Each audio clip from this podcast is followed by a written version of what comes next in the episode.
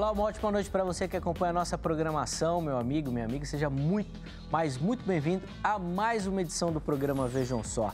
Sempre uma alegria, um privilégio dividir esses momentos com você, levar até você conhecimento, informação, para que a partir desse pontapé inicial né, que o Vejam Só que o Vejam Só dá, você na sua casa se interesse pelos temas, pelos assuntos, leia, pesquise, se aprofunde ah, nas discussões que nós colocamos aqui e a partir disso, então, com o conhecimento formado aí, possa dar as respostas às perguntas que nós colocamos aqui todos os dias.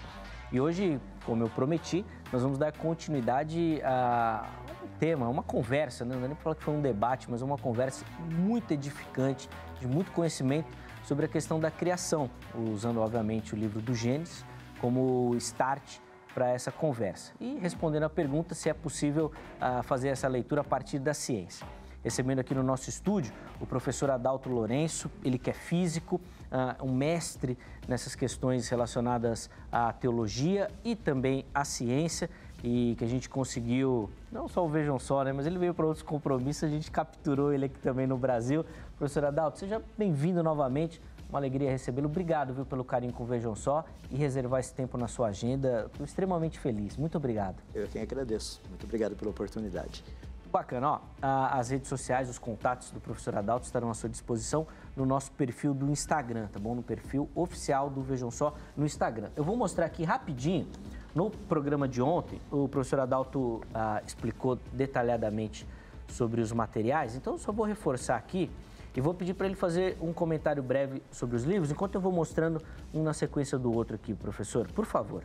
O livro de Gênesis, é, Gênesis 1 e 2, eu trato de temas como, por exemplo, a teoria do hiato, a raça humana, questões dos dias de Gênesis serem literais ou não, quer dizer, eu mostro que eles são literais. Então, todo esse material relacionado com Gênesis capítulos 1 e 2, eu resumi nesse livro, que eram as minhas perguntas, meus questionamentos. Esse daqui do dilúvio, professor, é, a gente até prometeu ontem e eu quero falar bastante sobre esse tema também, porque é uma questão interessantíssima. O que, o pessoal vai encontrar nesse material? Olha, Gênesis capítulos 6 a 9, ele nos dá uma quantidade imensa de detalhes. Por exemplo, ele nos diz o quanto da arca estava embaixo ah, d'água e nos permite, inclusive, calcular o peso da arca e coisas desse jeito. Então, tem muitos detalhes ali.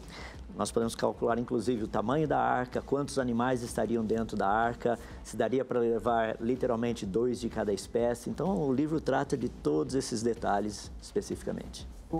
Sim ou não? Depois a gente aprofunda. Dinossauros na arca?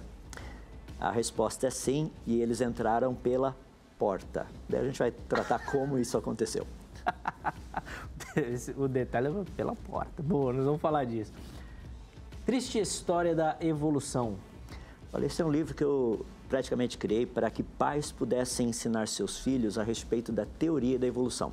Ele é todo em forma de rima e ele aborda assuntos ou temas específicos que os nossos filhos, os seus filhos, no caso os meus netos, estão recebendo lá na escola.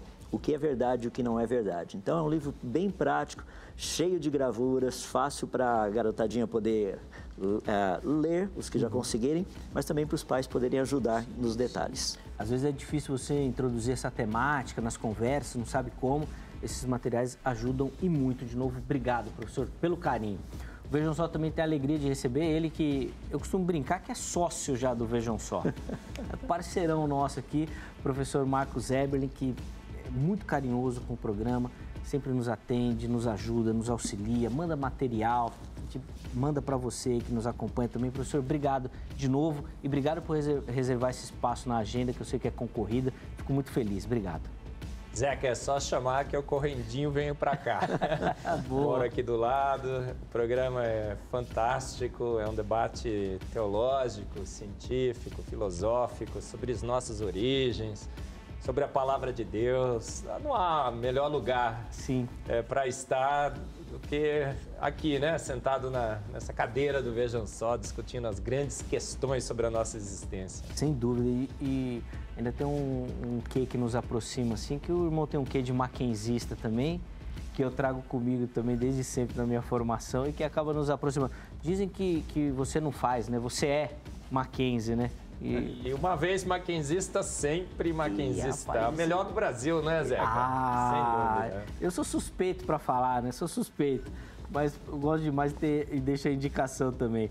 Professor Eber, fala um pouquinho desse material aqui que o irmão trouxe pra gente. Inclusive, na, na, na última visita que nós estivemos juntos, o irmão trouxe, eu levei um para casa e tenho pintado com meu filho lá. Ainda não dá para explicar muito, ele tem seis aninhos, mas ele gosta de pintar. E já tem, estamos tentando aqui, porque tem muito desenho para pintar aqui, tem sido muito bacana. É o duelo científico do século. Ah, duas propostas científicas sobre as nossas origens, né, Zeca? Darwin pela evolução e o Michael Behe, que é o grande papa do uhum. design inteligente.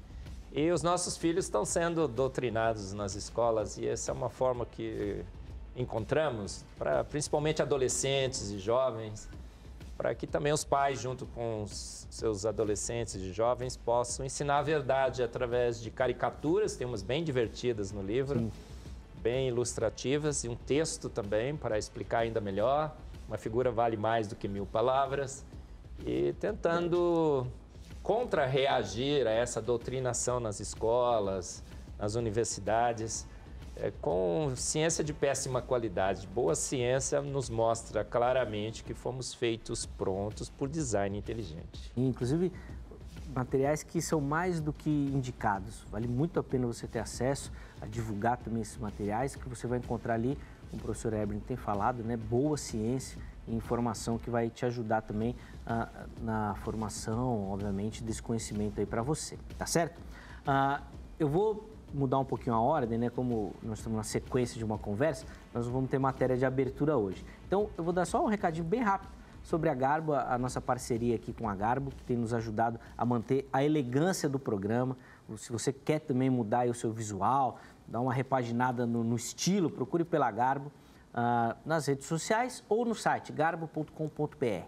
E eles vão, lá você vai encontrar todo o portfólio da empresa e os endereços das lojas físicas. Vá até uma loja da Garbo, fala que viu aqui no Vejam Só, e aí, além de garantir o estilo em dia, tá bom? Você vai garantir um baita desconto que é super importante também, tá certo? Agradecer ao Militão, irmão André, meus parceiros lá na Garbo. Deus continue abençoando o trabalho de vocês, tá bom?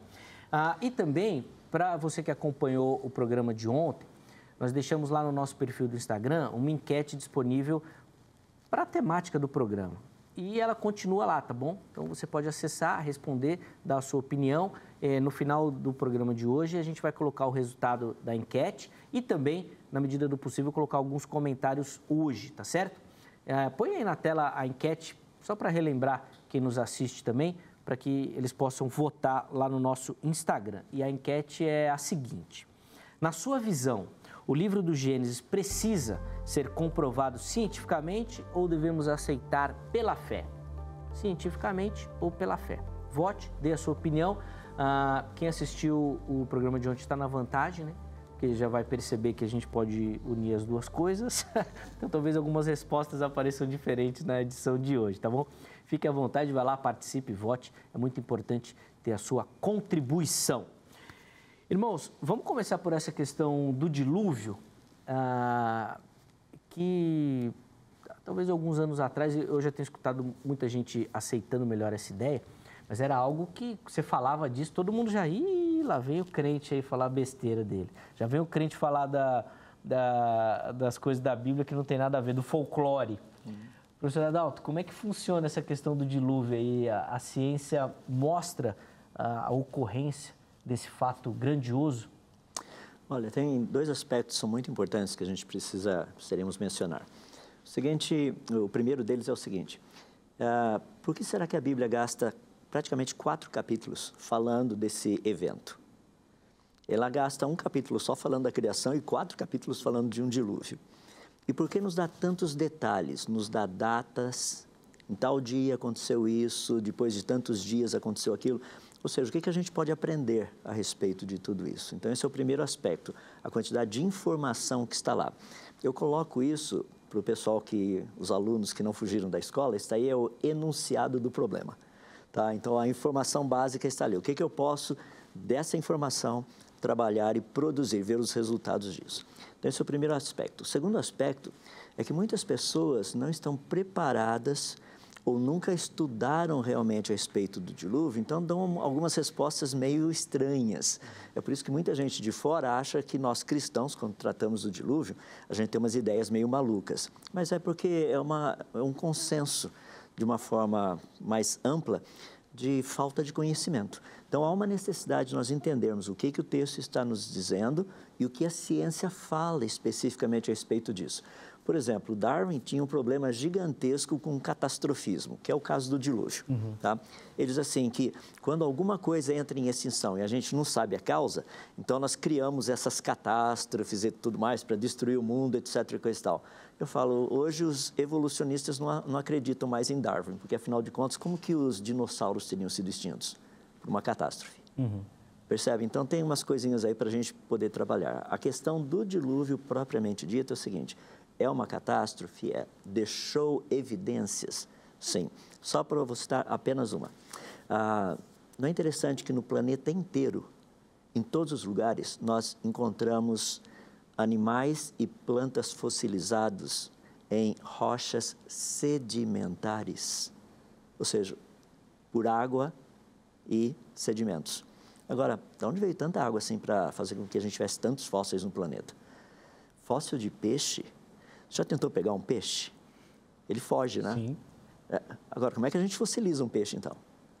Então, tem muitas coisas assim, muito interessantes que a gente pode tratar de forma específica, mostrando que o dilúvio foi uma catástrofe global que deixou evidências científicas que precisam ser corretamente interpretadas. Aí é onde está o problema atual. Uhum. Nós temos a evidência, mas a maneira como elas têm sido interpretadas é estranha. Só vou deixar uma só para a gente pensar. Se você for num laboratório e pegar peixes, anfíbios, répteis, mamíferos e aves, animais mortos, colocar no meio de muita água e muita lama, e produzir um sistema assim que seja de pressão e descompressão nessa água e nessa lama, qual vai ser a ordem desses animais mortos no meio dessa lama toda aí? É, vai pela densidade. Ou seja, lá embaixo ficariam os peixes, um pouco mais em cima anfíbios, depois répteis, depois mamíferos e aves. Isso já foi feito em laboratório. Mas olha que interessante, a evolução interpreta peixes, depois anfíbios, depois répteis, mamíferos e aves. Ah, isso foi evolução, não, isso foi dilúvio. Isso não foi evolução. Isso foi uma catástrofe onde essas formas de vida foram presas, mortas no meio de muita água e muita lama. As pessoas se perguntam, mas você falou de pressão e descompressão? É, maré alta e maré baixa. Maré alta cria pressão, maré baixa cria descompressão. Na maré alta, pressão faz com que os organismos com densidade maior, mortos no meio da lama, vão para o fundo. Descompressão, maré baixa, faz com que os que têm uma densidade menor vão mais em direção à superfície. Ou seja, quando nós pegamos essa chamada coluna, tá, com todos esses animais mortos ali, ela não é uma coluna de tempo, é uma outra coisa que a gente está vendo. Daí criam-se os problemas de interpretação. A evidência é bem simples, bem reta e direta. Você vai no laboratório, mostra claramente que essa formação, peixes, anfíbios, répteis, mamíferos e aves, ou aves e mamíferos, daí a gente faz em laboratório sem nenhum problema. Isso é ciência. Esse negócio que isso seria a evolução ao longo de milhões de anos, o nome técnico para isso é viajar na maionese.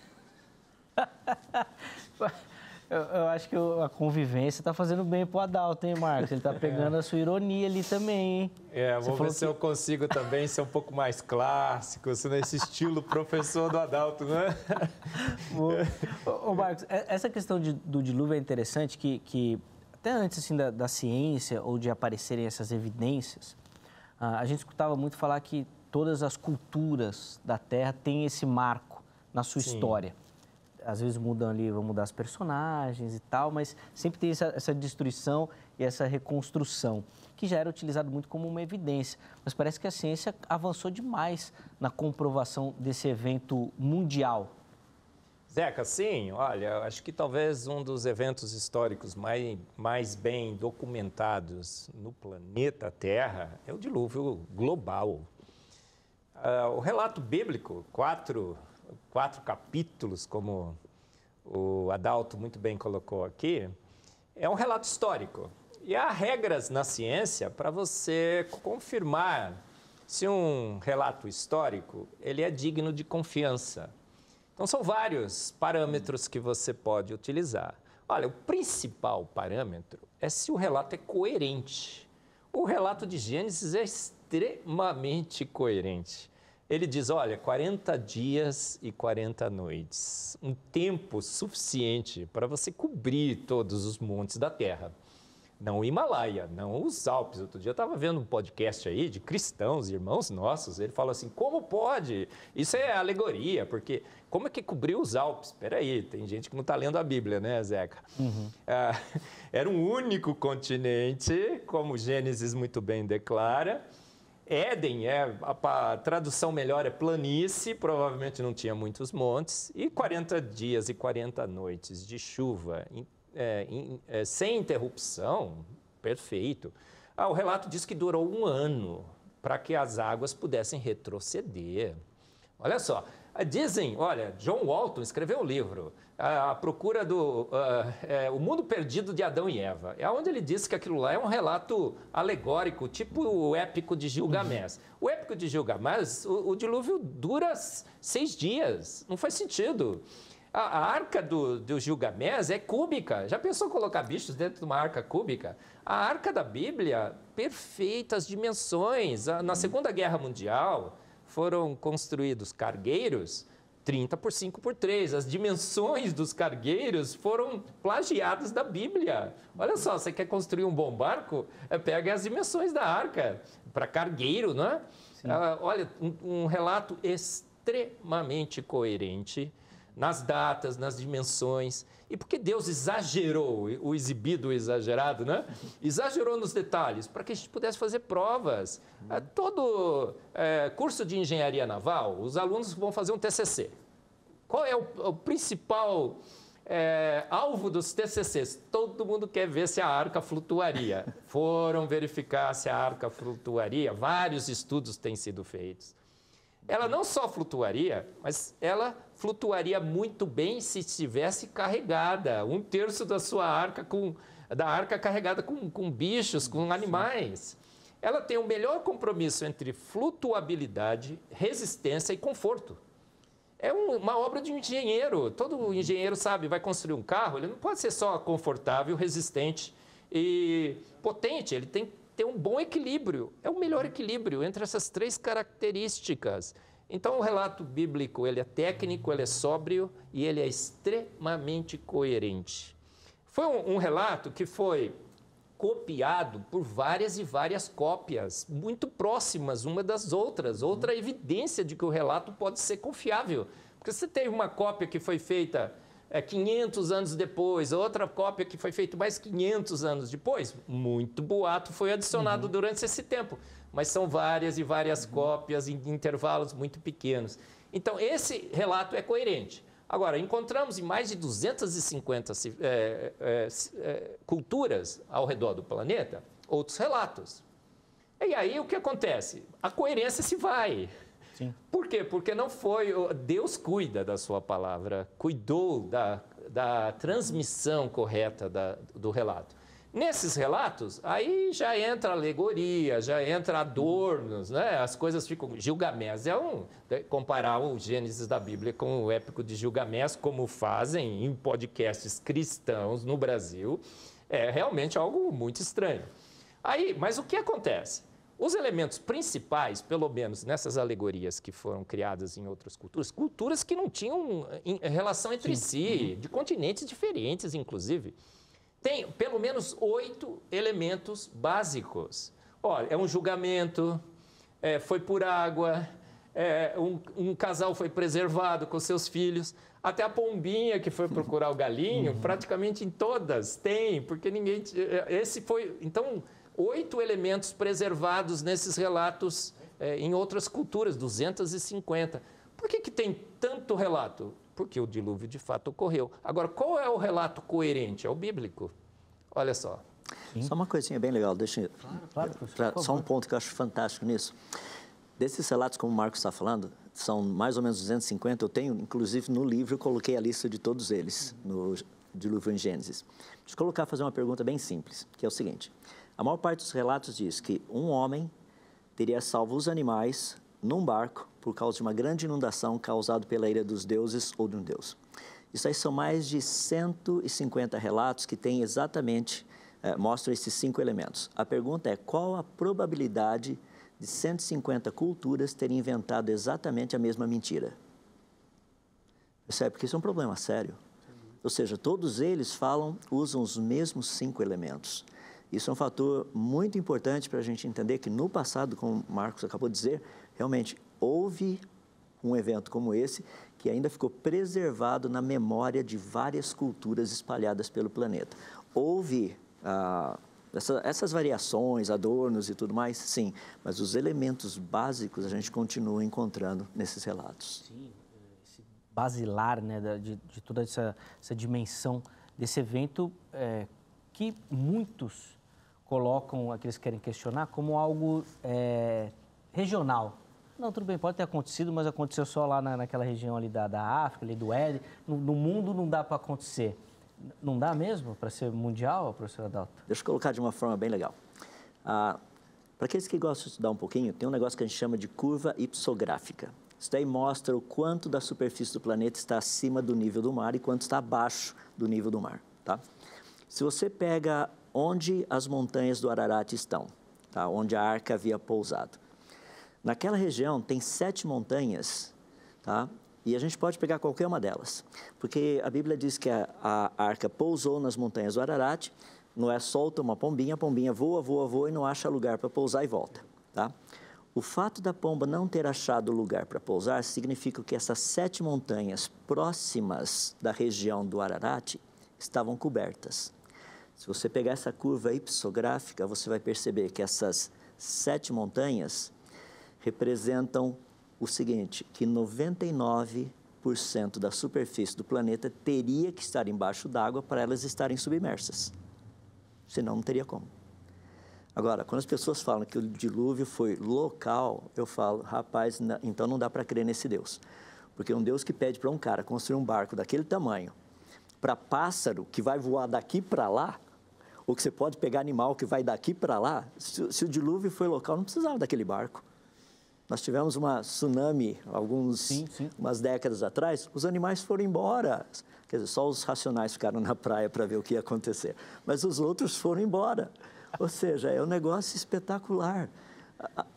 O dilúvio só pode ter sido global. E nós temos evidências na geologia uhum. tá, mostrando isso daí, as camadas sedimentares. Adalto, eu costumo dizer que o pior é, é não é acri não acreditar ou desacreditar do dilúvio, viu, Zé, que é Adalto? O pior é achar que ele foi local. É aí que a incoerência é máxima, é máxima. E a Bíblia deixa muito claro, olha, cobriu todos os montes com água, uhum. todos. Toda a carne pereceu. Jesus fala sobre isso, né? Os, os, o Novo Testamento faz Sim. referência, toda a carne pereceu como nos dias de Noé e tudo mais. A, a Bíblia deixa muito claro que foi global e que todas, toda a carne pereceu, exceto Noé e sua família. Uhum. É, é, um, é, um, compromisso, é aquele samba do crioulo doido, né, que eu digo. Né? Péssima ciência com péssima filosofia, com péssima teologia. Você vai fazer compromisso com ciência de homens, com posições de homens, você, você quebra a cara, você começa a fazer essas, essas elucubrações mentais. Ficar achando que um, um, um, dilúvio poderia ser local. Né? Eu, gente, não pode. O relato bíblico é claro uhum. e uma. Aí Deus fala assim: olha, é um outro aspecto, né? O arco-íris é minha promessa que não farei outro dilúvio assim. Quantas inundações nós temos no planeta? Então Deus descumpriu a sua promessa? Não. É, não faz sentido, não é? Vamos, é, toda vez, olha, coloca Darwin para amigo de Deus, agora nós temos que adaptar o texto bíblico para o darwinismo e para a evolução. Você vai corromper o, o, o uhum. texto bíblico e corromper o próprio darwinismo. É melhor você ser darwinista ou ser criacionista. Agora, misturou os dois, né? Aí dá, aí dá aí. Aí, aí, que, aí que a coisa, o, o caldo entorta, né? Em, é, entorna ou engrossa, né? Ou engrossa, né? Em, é. vai, vai, depender do lugar que você estiver no Brasil. Torta também, né? Fica um é. caldo torto também, né? Não tem jeito. Ah, já que está falando do caldo... Sim. E essa água toda? professor Marcos? Porque o texto bíblico fala que as comportas se sim, abriram sim. E, e água. Porque o irmão até falou da chuva. É. E, e, hoje a gente consegue ver chuvas que realmente causam grandes estragos. Mas alagar o planeta inteiro, a água só veio de cima, é, abriu, saiu de baixo também. De onde que vem tanta água? O Zé, a boa ciência confirma a Bíblia, confirma Gênesis. A palavra de Deus, inclusive, diz que Deus é, apoiou, sustentou a terra sobre água, sobre as águas. Tem versículos bíblicos que falam sobre isso. E hoje a gente já sabe, tem evidências científicas muito claras em relação a esse fenômeno, que ou existiu ou ainda existe, eu acho que já existiu, a água foi toda consumida durante o dilúvio uma camada entre 400 e 700 quilômetros, com água sob pressão, alta pressão e temperatura. Tem um modelo bastante interessante também da hidroplaca, né? que é, a, a, realmente toda essa camada de rocha estava sustentada sobre água, sobre alta pressão e temperatura. Então temos várias evidências. É, tem um, um cristal que foi encontrado aqui em Mato Grosso, mais ou menos, no Brasil, com água aprisionada dentro. Só pode ter aprisionado no cristal sobre alta pressão e temperatura. Tem evidências sísmicas em relação a esse grande mar. Então, o que, a Bíblia relata? Havia um único continente. Essa água sobre alta pressão e temperatura estava lá debaixo da rocha, do manto da crosta uhum. terrestre. E ela diz que foram abertas as portas do, do grande abismo.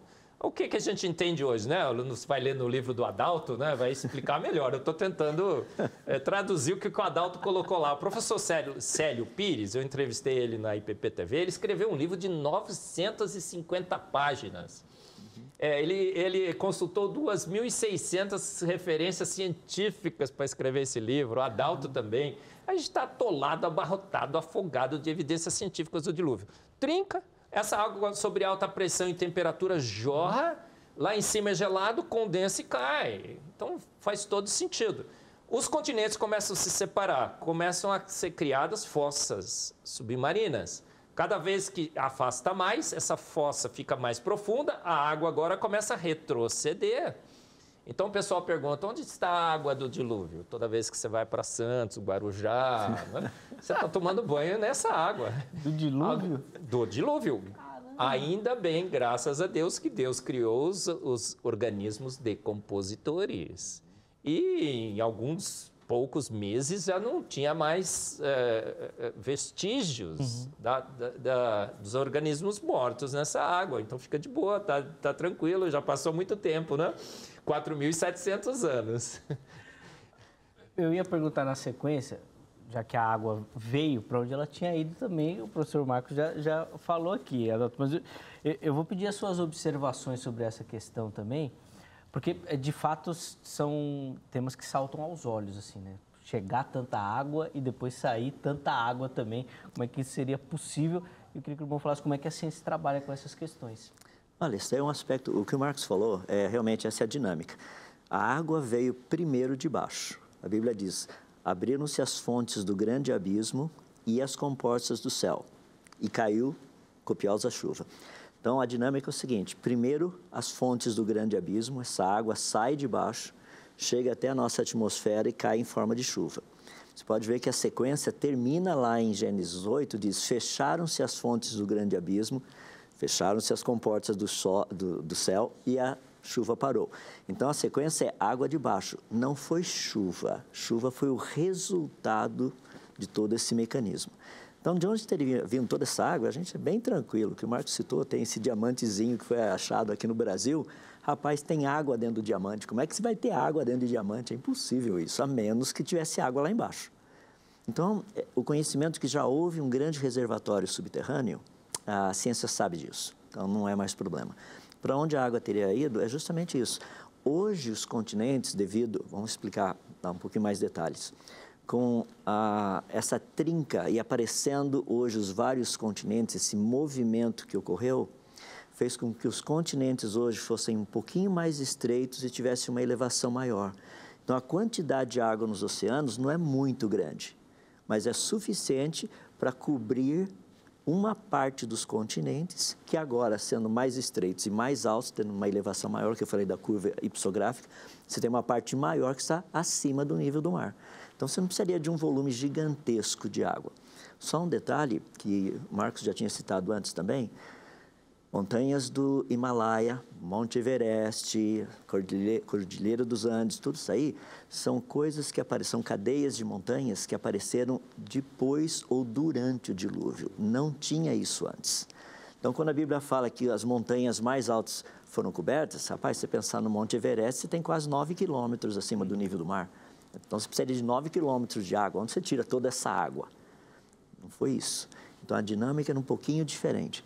A, a, evidência científica é fascinante. Saiu um artigo, eu não lembro agora de cor, mas um artigo uns anos atrás, ah, mostrando que um estudo feito lá nos Estados Unidos, como o oceano tinha invadido o continente americano. Agora, se invadiu o continente americano, invadiu os outros também, né? não foi só um. Mas ele disse que isso aí deveria ter ocorrido várias vezes. Porque se ocorresse uma vez, se falaria isso é dilúvio. Então, por exemplo, você chega lá nos Estados Unidos, no meio dos Estados Unidos tem uma cidade chamada Salt Lake City, a cidade do Lago Salgado. Sal no meio do, do, dos Estados Unidos, como é que pode isso? Da onde veio todo esse sal para estar naquele lugar ali? E você encontra várias coisas assim, inclusive aqui o Lago Titicaca, sabe, com pequenos uh, ele, assim, coisas que você encontra só no oceano, eu colocar desse jeito, conchinhas e tudo mais lá. Mas o negócio está lá em cima, lá na Cordilheira dos Andes.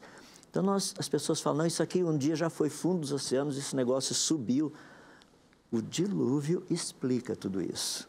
Por isso que eu gastei um bom tempo só na, na questão do livro, mostrando essas evidências, colocando o que a ciência conhece com o que a Bíblia fala, mostrando que os dois falam exatamente a mesma coisa. Um outro aspecto interessante do, do dilúvio, professor Adalto, e, e que ele ajuda a ser explicado e a explicar são as descobertas dos fósseis. Ah, no, no, programa anterior, o, o, professor Marcos até falou da questão do colágeno também, de toda essa preservação. Exist, existiria outra forma de se, se preservar tão perfeita quanto essa junção de águas e lama, por exemplo? Não, o que é mais interessante é que a maior parte dos fósseis são encontrados justamente nesse sistema de rocha sedimentar. Ah, Lembre-se que um animal, se ele morre, ou uma planta, quando morre, assim, naturalmente, não numa catástrofe, ele se decompõe. Literalmente não sobra nada. Então tem que ter tido muita água e muita lama para produzir tantos fósseis uhum. como que a gente tem no planeta. Então as pessoas têm umas coisas assim que eles citam de vez em quando que eu acho muito interessante. Está aqui um dinossauro, o dinossauro morreu na beira do rio ali, caiu e ele foi gradativamente soterrado. Eu falo, meu amigo, Olha o tamanho de um dinossauro. Como é que você vai soterrar aquele negócio todo gradativamente? Vai demorar quanto tempo para você colocar? Ou seja, em regiões onde sedimentação ocorre, por exemplo, um centímetro por século. Rapaz, como é que você vai ter? Vão ficar quantos séculos aquela carcaça lá exposta para ser soterrada?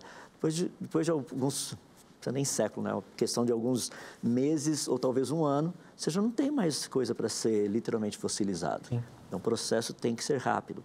Uma outra coisa que nós encontramos também, que nos ajuda a entender isso, são fósseis, por exemplo, de água marinha.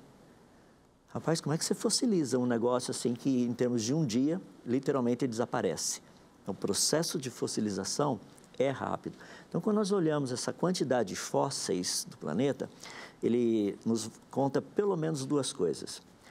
Primeiro, o processo de morte não foi natural, mas foi num sistema não natural, ou seja, catastrófico. Uhum.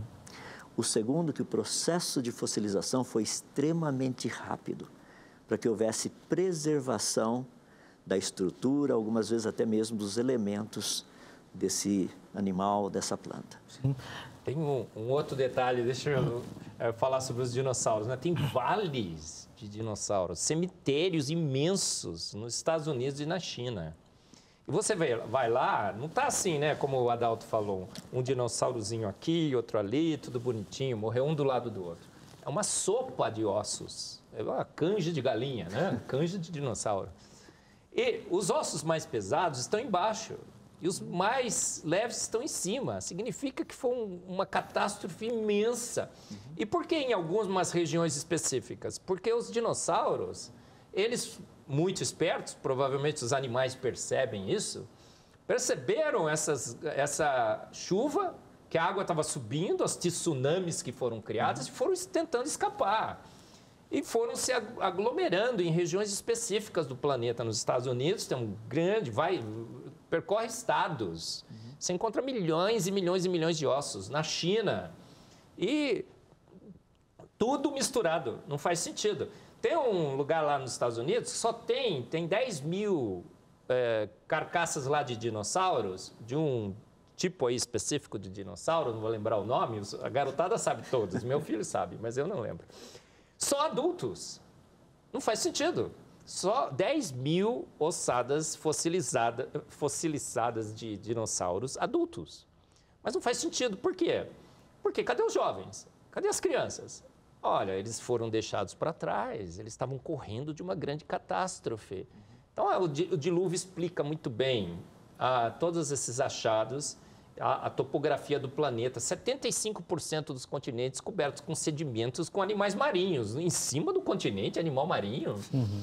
Não faz sentido, né? É, baleias na Argentina, né? aqueles cemitérios de baleias na Argentina. Aqui no Nordeste brasileiro, você encontra dinossauro, encontra baleia. Tem dinossauro na Antártica. Não, eles encontraram o, o, o resto na Antártica. Peraí, é que não era um continente gelado, era parte do grande continente. Então tudo faz sentido à luz do dilúvio bíblico. É, foi, é nesse, nesse sítio arqueológico americano que encontraram aquela imagem da, das pessoas com o dinossauro? Aí já não sei, Zeca. Será? Conhece? Não, tem, tem alguns lugares lá que você tem pegadas que alguns acreditam ser de seres humanos, outros dizem que não. Mas a aparência é que é de ser humano. Uhum. Você encontra a pegada, na, assim, próximos às pegadas de dinossauros. Tá? Agora, o, o que para mim é fascinante, ali é, o pessoal questiona e discute. Mas nós temos cavernas com pinturas rupestres desses animais. Sim. Agora, como é que esse povo sabia que o animal existia? Lembra que eles não desenharam um fóssil. Eles desenharam o animal vivo. Então, a gente sabe que seres humanos e dinossauros foram contemporâneos. Eles viveram. Quando a gente estuda, por exemplo, os dinossauros e nós pegamos alguns fósseis que foram datados, é impressionante. Nós temos fósseis, por exemplo, de zebras, fósseis de tigres e tudo mais, iguais aos atuais, que são datados da mesma época dos dinossauros significando que eles eram contemporâneos dos dinossauros. Então tem muita coisa aí na história que precisa ser reescrita. Viu? Sim, tem dinossauro fossilizado junto com galinha, né? Também. É, aí o pessoal, ó, animais ditos pré-históricos com modernos, tudo uhum. misturado. Galinha dizem que, que, veio dos dinossauros, né? Seriam sucessores na escala evolutiva. Não faz sentido. Sim. Tudo misturado, fósseis modernos com pré-históricos, animais pré-históricos. Uma grande inundação tomou conta desse planeta. Não, ah, nós, pode falar nós temos até fósseis de aves com penas exatamente iguais às das aves chamadas modernas, só que a diferença é que eles foram datados, ah, essas aves foram datadas muito antes dos dinossauros, ou seja, não tinha nem dinossauro no planeta uhum. e já uhum. tinha ave, se a gente seguir a linha de raciocínio naturalista. Então, como é que os dinossauros, como é que as aves poderiam ter evoluído os dinossauros se já tinha ave antes deles? Ó, no meu livro Fomos Planejados, Adalto, e o Zeca, e todo mundo que está me ouvindo, foi encontrado um fóssil com o, no estômago do dinossauro tinha aves. Como é que ele pode ter comido né, esse dinossauro? O seu sucessor na escala evolutiva Sim. que só surgiria milhões e milhões de anos na Sim. frente e estava no estômago. No, então, já encontramos aves nos, em estômagos fossilizados de dinossauros, que não faz sentido nenhum, né, do ponto de vista evolutivo. Vocês estão falando aí, e a gente que acompanha aqui, né, não tem essa profundidade científica. Legal, estou concordando, bacana, a água e tudo mais. Agora eu vou pegar vocês, vocês não vão ter como sair dessa daqui, não. Essa aqui não quero ver. Inclusive, a gente recebeu lá no nosso Instagram a Nânia falando sobre isso, sobre o dilúvio e os dinossauros. Ah, eles existiram antes e tudo mais, e depois, de algum momento, eles foram extintos, porque eles não iam caber dentro da arca. Como é que Noé colocou esses dinossauros gigantescos dentro da arca, professor Adalto? Olha, a resposta é bem simples. A Bíblia nos diz que Noé era fazendeiro, tá? então ele cuidava de animais. Vamos pegar a ideia de alguém que cuida de animais e trazer para o nosso contexto. Quando você vai trazer um animal para o zoológico, vamos pegar o zoológico aqui em São Paulo, tá? Você traria um animal adulto ou filhote? A resposta é óbvia, você traz um filhote. Por quê? Ah, o transporte é mais fácil, a adaptabilidade agora ao novo meio ambiente vai acontecer de uma forma muito mais suave, vai ser menos agressiva ao animal, ou seja, você traz filhotes. Você pega, por exemplo, um apatossauro. O apatossauro tem, tinha cerca de 12 metros de altura. Um filhote tinha 60 centímetros. Misericórdia, né? Traz o filhote, leva o filhote para a arca, não o animal adulto. É por isso que eu brinco, o pessoal pergunta, como é que colocaram todos os animais na arca? Como é que colocaram o dinossauro na arca? Pela porta. Ou seja, você traz um filhote de 60 centímetros, você o coloca dentro da arca, não tem nenhum problema. Daí você fala, mas o animal vai crescer. Aí é que entram algumas coisas interessantes. A Bíblia diz que pelo menos metade da arca estava abaixo do nível da água. Tá? 15 côvados. Diz que as águas prevaleceram 15 côvados acima das montanhas uhum. mais altas. Como a arca tinha 30 tá, de altura, 15 côvados é mais ou menos a metade. O fascinante é que se essa metade estiver dentro da água, arca, e estava, lembra que não tinha sistema de isolamento térmico. A temperatura ali seria a temperatura da água abaixo, no caso do oceano, abaixo do nível da água, do nível do mar. A temperatura ali é de mais ou menos 17 graus Celsius.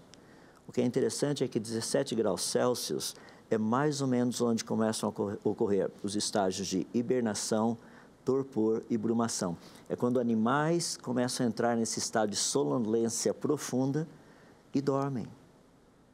Então, a temperatura nos dois pisos inferiores da arca seria essa temperatura necessária para que esses animais passassem por esses estágios de, assim, batimento cardíaco bem pequeno, uhum. não se alimentavam, dormiam a maior parte do tempo, então bem tranquilo. Ou seja, o desenvolvimento praticamente teria sido mínimo.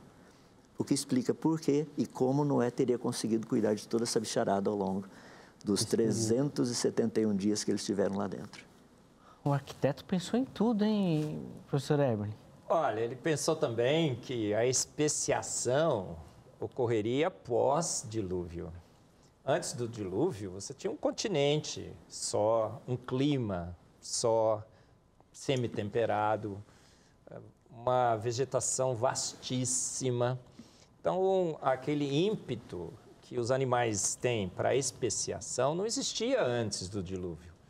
Então, nós sabemos hoje que Deus criou os animais segundo os seus tipos. A Bíblia fala, Gênesis fala do tipo, não uhum. fala de espécie, como na biologia hoje. O tipo hoje na biologia é a família. E são 58 tipos básicos de dinossauros, 58 famílias de dinossauros. A imensa maioria pequenos, tamanho de uma galinha tal, né? É, dinossauro nasce de ovo. O T-Rex nasce de um ovo. O ovo maior que pode ser feito é aquele da Copenhague, né? Na, na Páscoa, que você vê lá, dois, três mil reais.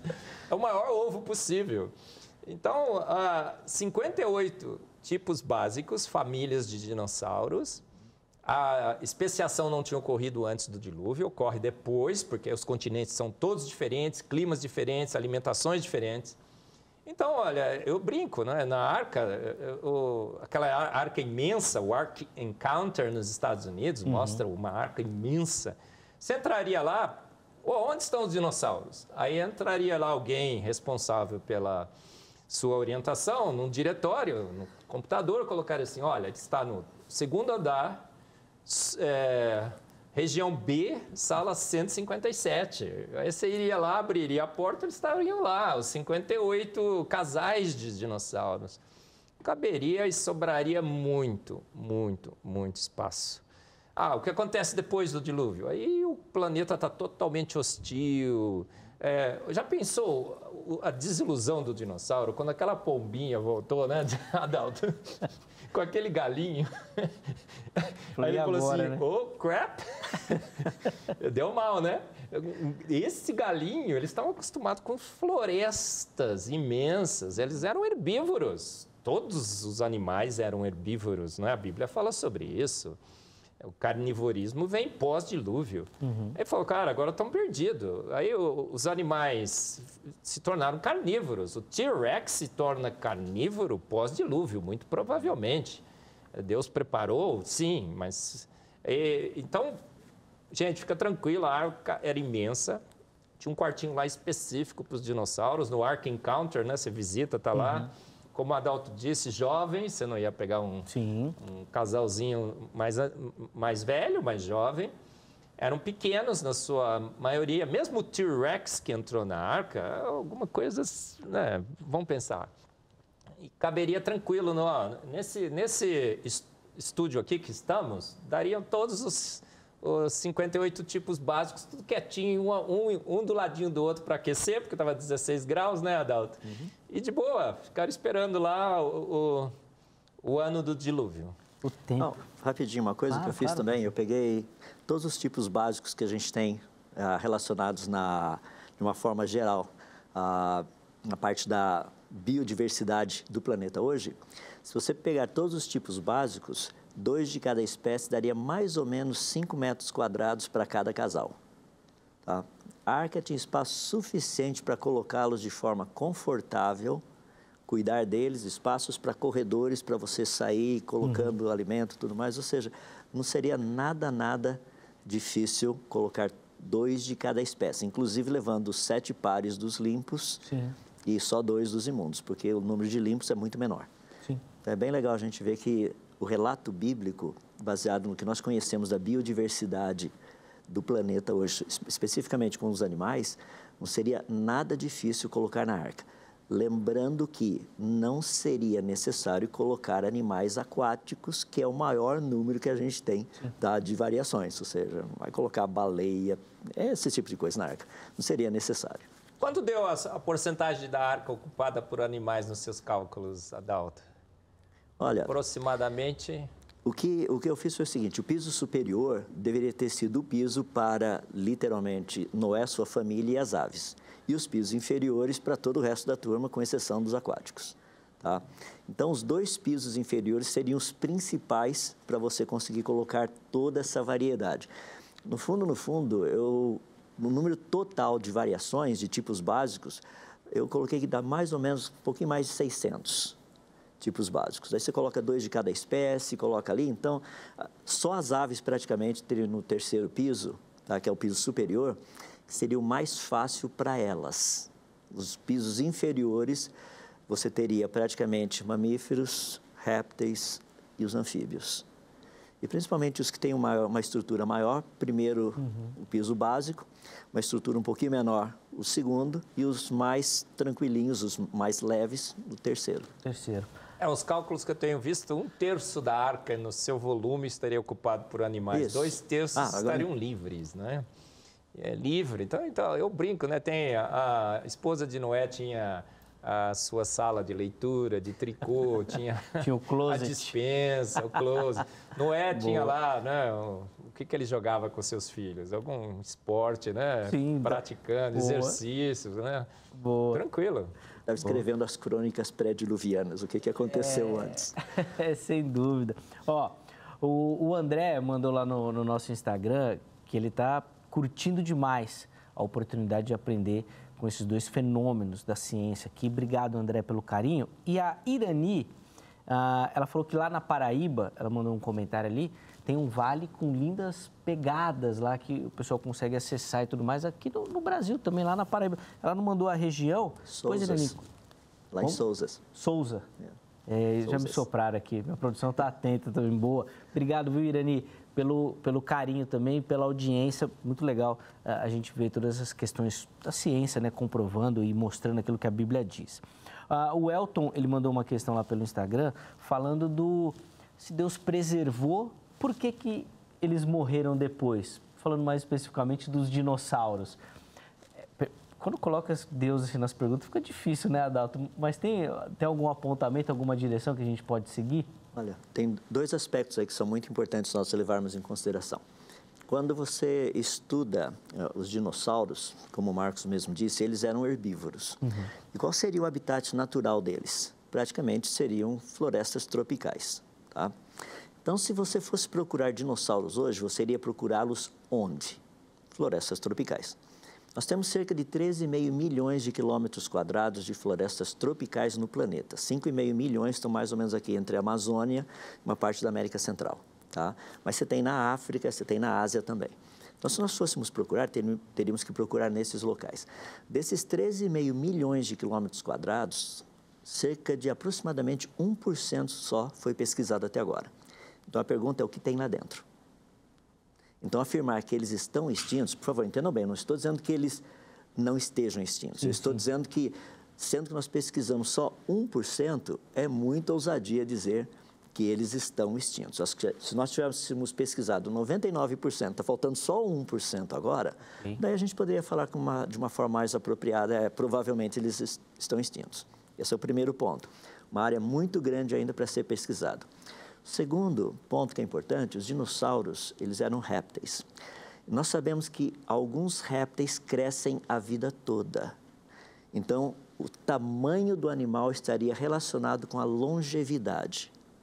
Se os animais, os dinossauros pré-diluvianos, tivessem uma longevidade maior do que os pós-dilúvio, nós teríamos um tamanho diferente. Pré-diluvianos seriam gigantescos, se a longevidade é muito grande. Uhum. Pós-diluviano, longevidade menor, tamanho menor. A pergunta é: nós estamos procurando o quê? Estamos procurando animais de 20 metros de altura, 12 metros de altura, ou animais teriam, seriam menores? Percebe? Sim. Então, tem esses dois aspectos são muito importantes para a gente saber o que nós estamos procurando. Eu gosto de usar uma ilustração ah, que muitas vezes nós estamos procurando aquilo que não existe. Nós criamos uma imagem na nossa mente e a gente vai atrás de um negócio. Ou seja, por exemplo, pessoas me perguntam, mas lá na floresta amazônica, será que não tem dinossauro? Não tem satélite em órbita, não dá para ver? o topo das árvores na floresta amazônica são de 20 a 30 metros de altura. O negócio ficava muito abaixo daquilo. Você não ia ver, por exemplo, as árvores nesse nível aqui, uma cabecinha de dinossauro andando desse jeito em cima. Não é assim que funciona. Ou seja, como ver esse negócio, como encontrar. No entanto, nós temos relatos no planeta, em várias regiões, principalmente na África, falando desses animais. Um deles que é muito interessante é o Mokele Mbembe, tá? que um grupo de pigmeus descreve com muito detalhe, tá? parecia ter sido um apatossauro, e eles infelizmente parece que comeram o último na década de 40 do século passado. E a descrição do animal, o desenho que eles fazem é muito parecido com o que nós temos de dinossauros. Só que são grupos assim que você não iria dizer que eles aprenderam isso na escola. Uhum. E foi muito interessante porque parte da pesquisa foi mostrar para esses uh, pigmeus o, o, assim, desenhos, o perfil de outros animais, como, por exemplo, uma orca ou, sei lá, um leão marinho, coisas desse jeito, eles não conheciam. Mas quando mostraram que tinham literalmente o, a silhueta de um apatossauro, eles falaram, é, é Mokele, esse é o Mokele. Então é muito legal a gente perceber que talvez eles não estejam extintos. Talvez. Eu não estou dizendo aqui que eles sim, sim, sim, sim. ou não. Pesquisa precisa ser feita. Caramba. Ah, o pessoal soprou aqui que é, lá do, do, Rio Grande do Sul, Angélica, Santa Maria, né? Também falando de, de, de fósseis lá. O Everton Pereira mandou. Obrigado, viu, Everton? Ah, eu, eu, quero ainda falar nesse programa aqui das fotos, das selfies que o professor Marcos falou no programa anterior. Mas antes disso, professor, é, fala um pouquinho para a gente, porque ah, quando a gente fala dessa questão dos dinossauros, assim, parece que surge aquela na nossa mente, principalmente uma produção hollywoodiana muito famosa, né? Ah, tem alguma coisa desse tipo? Existe essa possibilidade da, daquilo que eles fizeram em Hollywood virar realidade, dessa coexistência dos dinossauros com seres humanos ainda hoje? Olha, eu concordo com o Adalto. Eu acho que eles estão extintos, mas só acho, não tenho certeza.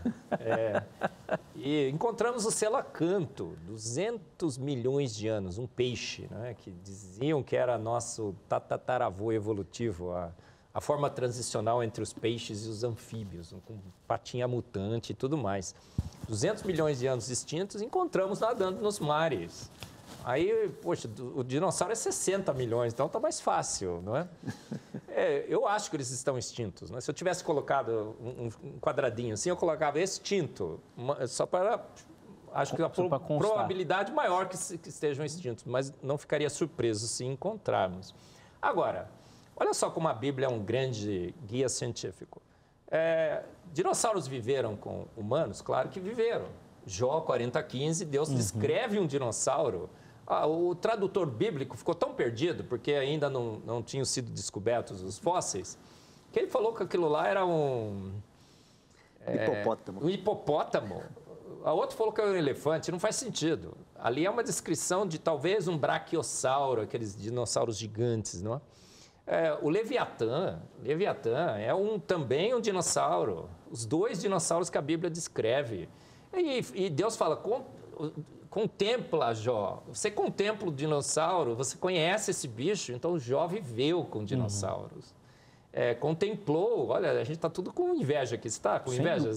Todo, todo, mundo aqui com inveja, sem né? Dúvida. Olha, Jó contemplou os dinossauros, porque somos todos fãs de dinossauros. Sim. E Deus também, porque ele fala, olha, é, a minha obra-prima, da minha criação entre os animais. Você vê o brachiosauro, uma estrutura magnífica, não é?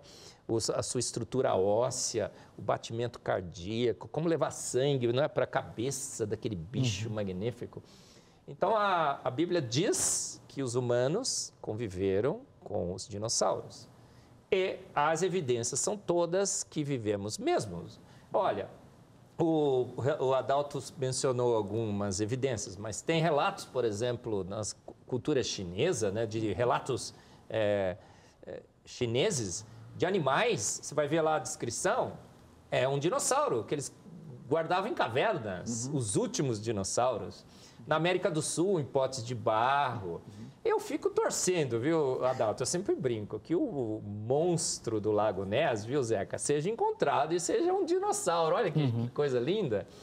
Ah, há uma, uma evidência muito clara de que eles saíram da arca, encontraram um mundo totalmente hostil, pouca vegetação. Eles se tornaram carnívoros, porque quando você não encontra uma, um, uma boa salada, você vai ter que comer o bife, né? Até os vegetarianos, se acabarem, acabar o alface do planeta, né? não vai ter jeito. E, e, e porque se tornaram, é, o mundo se tornou muito hostil, eles foram sendo extintos. A extinção foi um, um caminho natural para eles, foram caçados pelos humanos. Agora, foram extintos de vez? A gente não tem certeza, né? Eu acho que, pelo menos. Ah, você estava falando se poderia ser. Re, é, fazer a desextinção, né, Isso. Zeca? Olha, é, há relatos de DNA, não só tecido mole, mas muito DNA sendo encontrado nesses tecidos moles de dinossauros. E talvez o, o mamute estão fazendo tentativas de desextinção do mamute, porque tem a, a fêmea do elefante para parir o bicho, se eles conseguirem. O problema do dinossauro é uma fêmea compatível para poder gestar Sim. esse embrião fertilizado com, é, com o DNA do dinossauro. Então, não sei, talvez o Jurassic Park vai ter que esperar na glória, porque eu acho que na glória Deus vai colocar os dinossauros lá. Minha filha, outro dia, né, Zeca, falou assim, pai, se não tiver cães e cavalos no céu, eu não quero ir. Aí eu falei assim, nossa, eu também. Se não tiver dinossauro, vai ser chato, né? É, Deus, ele é grande fã do dinossauro, né? Sem então dúvida, o Jurassic Park vai, ocorrerá na, na glória. glória. Na glória, boa. Só uma coisa, deixa eu colocar um ponto claro, que é importante. Se você parar e pensar, como o Marcos falou, Jó capítulo 40, verso 15, fala de um animal que a descrição tem que ser um dinossauro. Uhum. Pergunta: Jó viveu antes ou depois do dilúvio? Boa. Jó viveu depois do dilúvio. E Deus fala para Jó: contempla. Esse verbo contemplar no hebraico significa olhar. O animal estava numa região onde Jó estava, Jó estava vendo esse animal. Uhum. Jó não estava imaginando o animal. Do local onde ele estava, ele conseguia ver esse animal. Deus falou: contempla ali o behemoth que eu fiz junto contigo. O que está acontecendo ali é algo muito, muito significativo para a gente. Porque Jó estava vendo esse animal e era um animal que havia entrado na arca, porque Jó vem depois. Ou seja, os dinossauros, pelo menos pelo que tudo indica, na época de Jó, ainda estavam circulando aí pelo planeta. Jó deve ser mais ou menos da época de Abraão, uhum. mais ou menos onde eles colocam. Você está falando de mais ou menos, para você ter uma ideia, Noé viveu 350 anos depois do dilúvio e ele faleceu dois anos antes de Abraão ter nascido.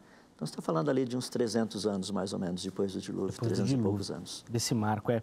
O, o Elton Ferreira, inclusive, mandou lá também no, no, para a gente, falando que uma ótima explicação para isso seria exatamente essa questão de não ter sido explorado todos os espaços da Terra. Então, eles podem estar tá aí e a gente nem sabe mesmo.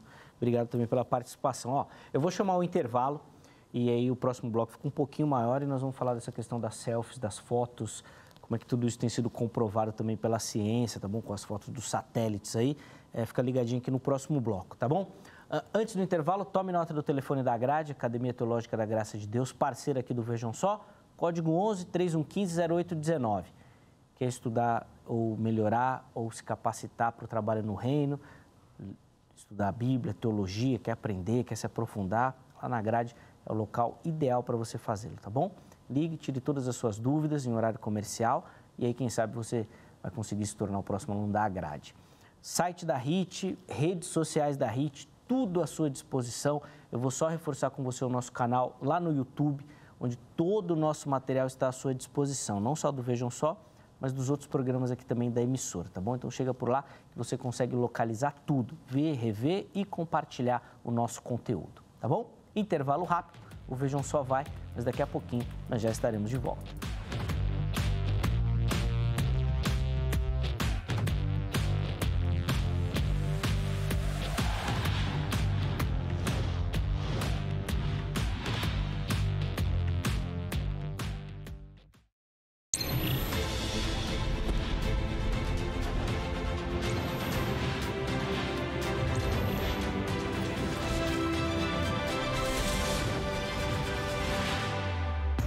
Estamos de volta com o Vejam Só.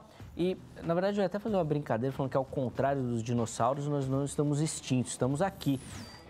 Mas eu já estou na dúvida agora também. Vocês já plantaram uma pulguinha aqui desse negócio da extinção aí? Eu já não sei não, viu? Eles estão aí em algum lugar e a gente não encontrou ainda. Rapaz, isso ia ser... Caramba, ia ser demais, hein? Eu também acredito que o, na glória eles vão estar lá. Mas encontrá-los em vida, nossa, ia ser. Essa é uma descoberta boa. Bom, recebendo aqui uh, para a nossa conversa de hoje o professor Adalto Lourenço, professor Marcos Eberlin. Inclusive, se você quiser, manda o seu RG, o seu CPF para a gente, que nós vamos mandar um certificado, tá bom? Do curso que nós oferecemos, dessa aula. Meu irmão, você vai sair daqui já. Não, não dá para pegar um sei lá, um curso de extensão, a gente vai ver com o MEC depois. O que, que a gente pode dar para você? Mas que aula, que aula, que oportunidade de aprendizado. Nosso tempo é bem curtinho, professor Adalto, nesse bloco, mas eu queria falar sobre a, as fotos, os vídeos, as selfies aí que nós estamos descobrindo e que comprovam muito daquilo que a gente tem falado e que conversou tanto no programa anterior quanto nesse programa também. Por favor. Olha, existem várias coisas. Uma das principais é que agora nós temos, ah, assim, de uma forma muito clara, o mapa completo do planeta Terra. E é possível você juntar as partes. Você pega, por exemplo, a África, a América do Sul, a América do Norte, a, a Europa, ah, juntam certinho. Você puxa a ilha de Madagascar, encaixa aqui, daí você traz a Austrália, encaixa lá. Ou seja, você percebe que tudo fazia parte de um continente ah, primordial, que é o que a gente chama de Pangeia. Uhum. O interessante é que nós usamos hoje alguns pontos ah, para medir a distância, a velocidade de afastamento entre dois pontos. Se você pega, por exemplo, entre a América do Sul aqui e a África, a velocidade de afastamento hoje está na faixa de mais ou menos 2 centímetros, uma, uma polegada por ano seriam 2 centímetros e meio por ano. Tá? É o quanto esse negócio está afastando. Então as pessoas fazem o, o seguinte cálculo. Bom, esse negócio aqui tem 3 mil quilômetros de distância um do outro a 2 centímetros por ano, isso daí precisariam 150 milhões de anos para a América uhum. do Sul se afastar da África e chegar onde os dois estão hoje. A pergunta é: essa velocidade de afastamento tem sido constante? Porque eles assumem que sim. O que nós temos visto é o seguinte: se você tivesse um negócio se movimentando, vamos pegar só a América do Sul para ficar mais fácil, tá? Aqui está a América do Sul, ela está se afastando nessa direção. O que aconteceria se ela estivesse se afastando bem devagarzinho? Resposta: Nada. Seria um carro, como um carro que dá uma batida num poste e o carro está viajando a um quilômetro por hora. Rapaz, nem amassa literalmente o, como é que é, o para-choque dele. Mas se ele tivesse a 70 km por hora e batesse num anteparo, num poste, alguma coisa, você iria perceber dobras no carro. Mesma coisa com o continente. Se o continente estivesse viajando nessa direção e ele passasse por um processo de frenagem muito rápido, o que aconteceria? Ele seria como se ele tivesse batido num negócio. Ele apresentaria dobras. Aí é que a coisa fica interessante, porque a gente estuda isso na física. O negócio movendo nessa direção seria como um trem. Imagina um trem vindo aqui, ele vai passar no túnel, só que deu um desabamento lá, agora a, a porta do túnel está fechada. O trem, ao bater nessa, por, na, nessa parte fechada do túnel, o que aconteceria? A locomotiva e os primeiros vagões ficariam encavalados. Os vagões aqui do meio cairiam para lá e para cá. Mas tem um tipo de um ricocheteio também, porque deu uma pancada aqui, é igual o trem quando sai, faz clum, clum, clum, clum, clum, clum, daí volta, faz clum, clum, clum, de volta. Lá atrás ia ter um outro pequeno ricocheteio, mais uma pequena, pequeno encavalamento. Então, olha o trem batendo no anteparo. Um grande encavalamento, tá? Daí vagões caídos para lá e para cá e um outro encavalamento menor. Um continente, se tivesse movido rapidamente e passado por um processo de frenagem, ia mostrar exatamente a mesma característica. O que seria? Uma cadeia principal de montanhas na direção do movimento, então uma cadeia principal, planar, planaltos e planícies e uma cadeia secundária de montanhas. Pega a América do Sul, Cordilheira dos Andes, planaltos e planícies, Serra do Mar. Pega a América do Norte, as rochosas, planaltos e planícies, os Apalaches desse lado. Se você for na África, é o oposto. Por quê? Porque o continente africano foi para lá. Ou seja, essas são evidências de que no passado os continentes se moveram rapidamente, não a 2 centímetros por ano, como a gente está vendo hoje. Então, esse cálculo que teria demorado 150 milhões de anos para afastar, não é válido. Só para fechar a ideia, eu moro na cidade de Limeira. Quanto tempo daqui até Limeira fica no interior do estado de São Paulo? São 150 quilômetros daqui até lá. Umas duas horas no máximo? Não, oito minutos. Quando eu venho dos Estados Unidos, a hora que a gente passa em cima da cidade de Limeira até chegar aqui no aeroporto são oito minutos. Depende da velocidade. Se a gente pensar em carro, uma hora e meia, duas horas. Mas depende da velocidade. Ou seja, qual teria sido a velocidade de afastamento desses continentes no passado que para que a energia cinética produzisse toda essa deformação plástica, elástica, inelástica dessas rochas, etc. e coisa e tal? Teria que ser rápido. É por isso que nós sabemos que foi rápido, desculpe, nós sabemos que foi rápido, porque nós vemos rochas sedimentares dobradas. Isso significa que a sedimentação já havia ocorrido, não houve ainda a solidificação. Uhum. Quando esse processo de compressão ocorreu.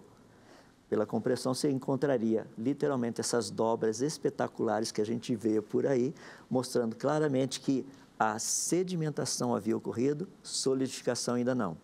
Como explicar isso? Um dilúvio explica bem. Ou seja, muito movimento rápido no passado, produzindo esses sistemas que eu mencionei, uhum.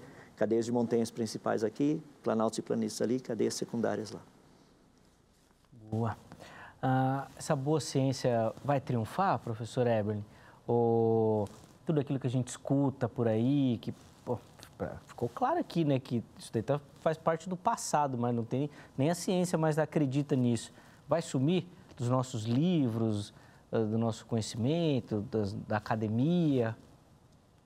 Eu acho que sim. E espero que isso aconteça. Eu digo que quem viver verá.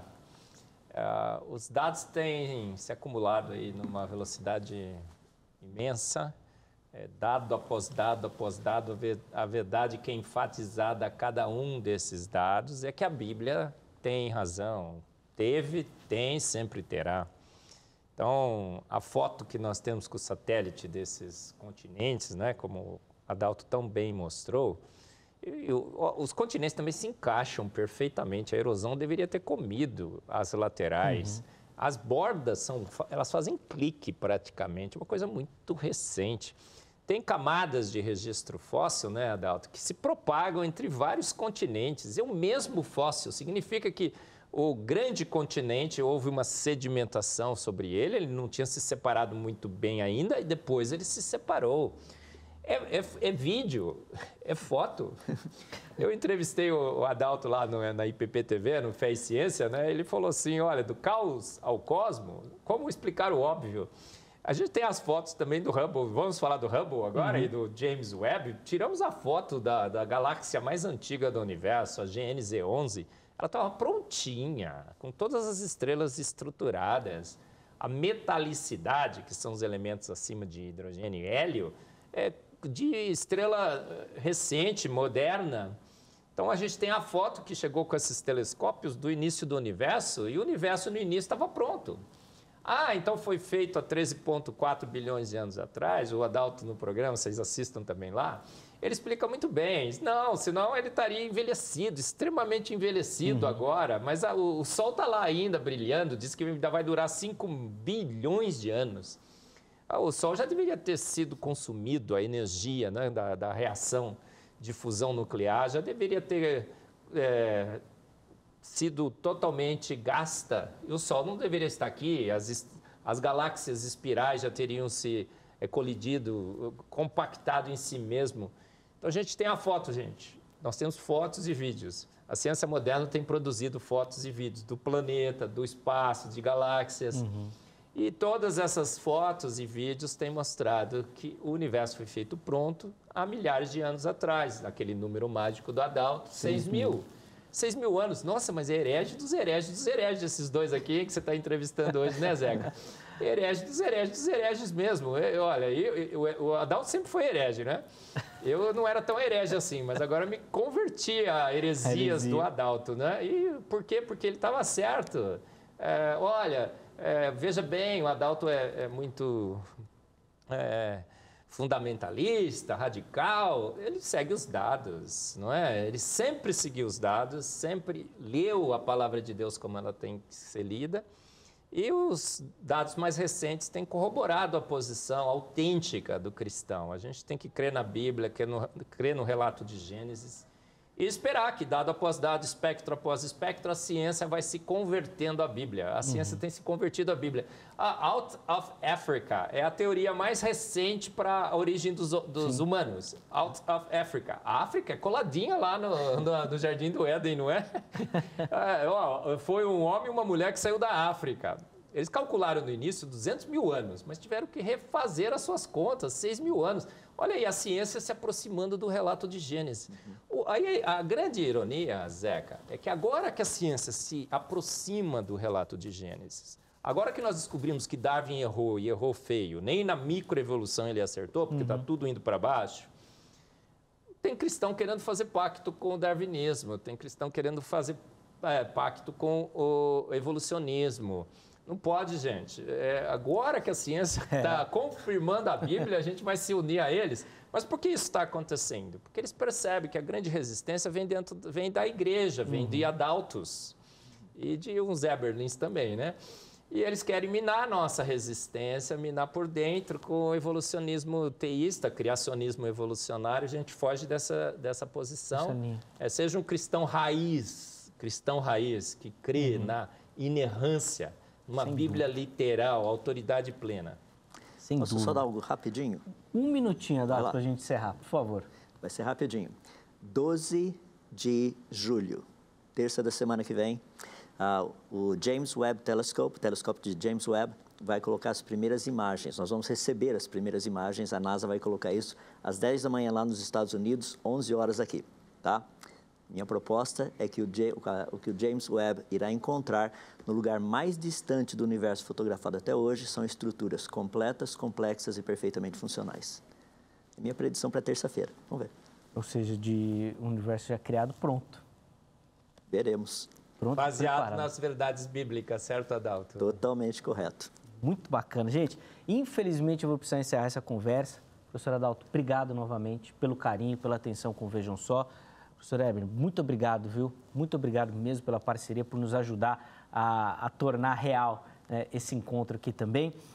Bem rapidinho, eu quero só registrar aqui o comentário do Miguel, falando que está nos assistindo lá de Portugal. Inclusive, é a primeira vez que ele assiste o programa. Obrigado, viu, Miguel? Espero que você tenha curtido e volte outras vezes para nos acompanhar. E eu também quero deixar um abraço aqui para Toninha Silva.